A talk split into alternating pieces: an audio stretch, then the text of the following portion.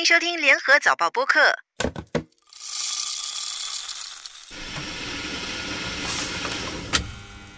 欢迎收听茶水间三问，我是每周问东问西的吴婉君。这次我们要问新一通大优转，牛车水龙年灯饰带宠物旅行。茶水间三问，每周三个问题，畅聊天下事。Simply Go 大优转为何要花四千万元？那些准备把 Easy Link 升级到 Simply Go 新一通的朋友们，先别急着去换呐。我们上个星期还在讨论新一通的课题，没想到短短几天内出现了惊人的大反转。政府知道大家都想继续在月卡器看到车资和余额，因此决定沿用现有的票务系统，不再规定成年人从六月一号起只能用新一通来付公共巴士和地铁车资。看来大家铺天盖地的吐槽还是有用的。足以让政府回心转意，让 Simply Go 变成 Simply Gostan。有些人可能还不清楚这件事，让我来为大家解释一下。陆路交通管理局之前宣布，从今年六月起全面过渡到新易通，成年人不能再使用易通卡或 Net Flash Pay 来付车资。用新科技换新系统是好事啊。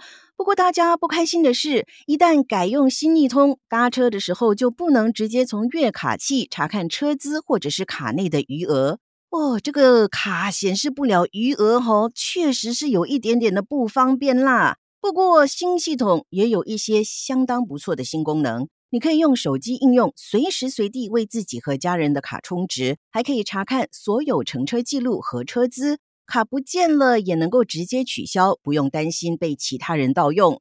但新旧系统还是有很大的差别。我们现在使用的是 card-based 储值卡式票务系统，乘客一定要先充值才可以搭车，而且这笔钱相等于被锁住了。仔细一想，好像有点吃亏。卢基哦，新一通用的 account-based 账户式票务系统就不一样了。你可以选择从信用卡或者银行户头扣钱，不用一直充值，用多少就付多少。这样一来比较灵活，加上我刚才提到的新功能，好像确实比较方便哦。可惜呀，政府没有做好沟通和宣导工作，而且大家用旧系统用了那么多年，一时要改变习惯也不容易，也难怪大家的反应会那么大。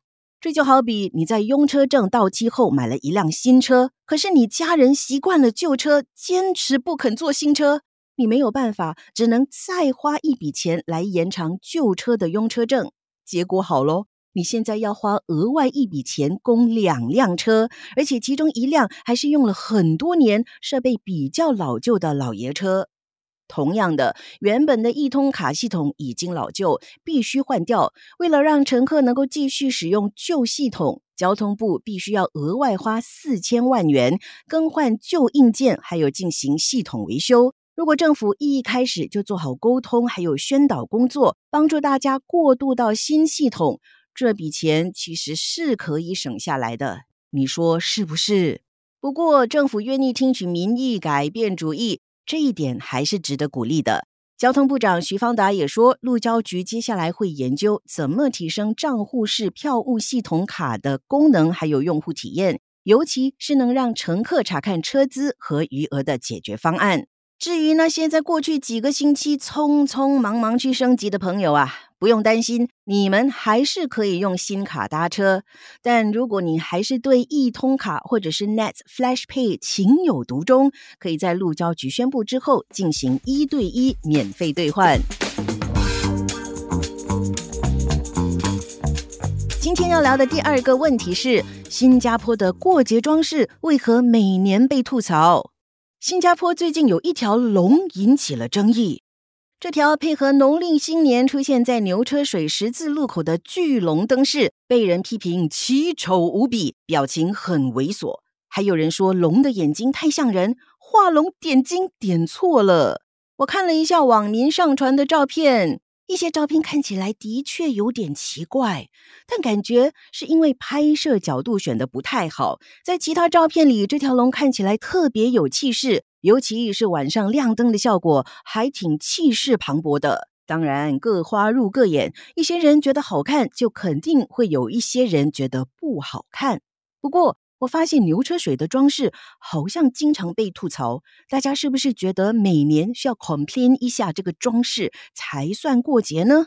去年的兔年装饰被网民批评像在蹲马桶，二零一九年的中秋节嫦娥被嫌五官长得太阳刚。结果筹委会连夜为她整容，才总算符合大家心目中嫦娥姐姐的样子。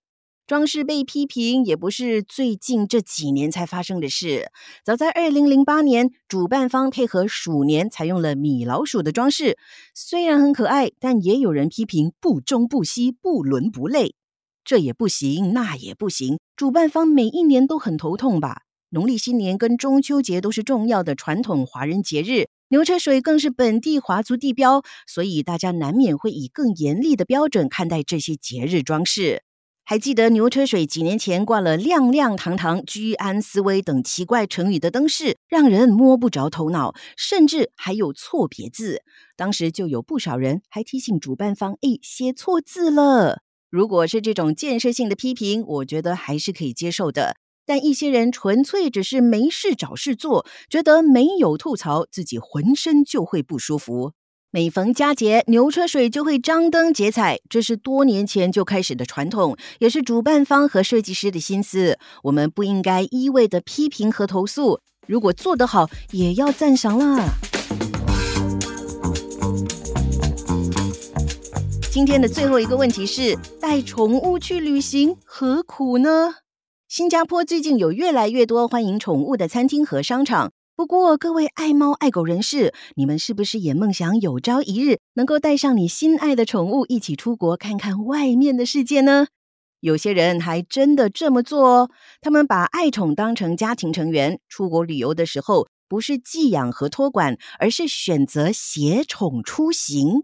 不过，你知道吗？带爱宠出国的手续可一点都不简单。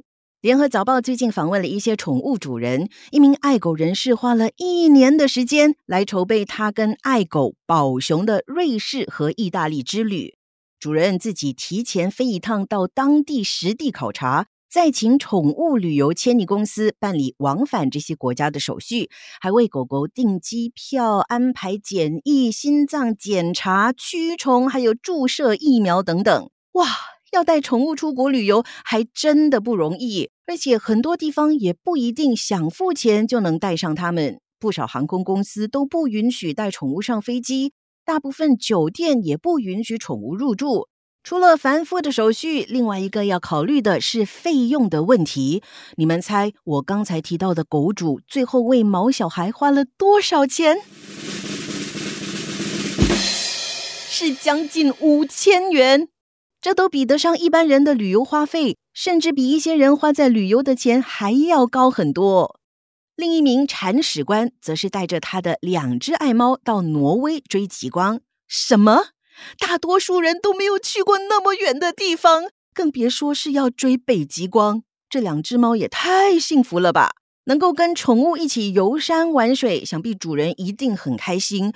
不过，主人带着宠物也要记得文明出行。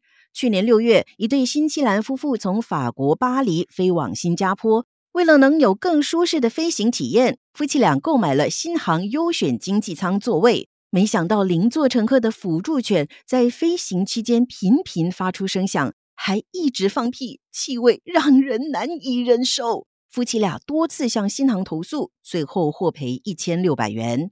宠物人士把爱宠当成宝贝，当成小孩去疼爱，但也要记得，并非每个人都如此。有的人甚至是怕猫，还有怕狗的，看到这些动物会很不自在。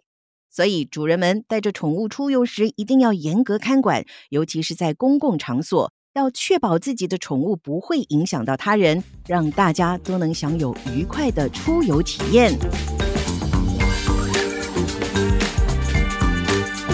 谢收听《茶水间三问》，我是问东问西的吴婉君。本期节目撰稿李思敏，播客编导李怡倩、王文义。《茶水间三问》可以在联合早报以及各大播客平台收听，欢迎您点赞分享。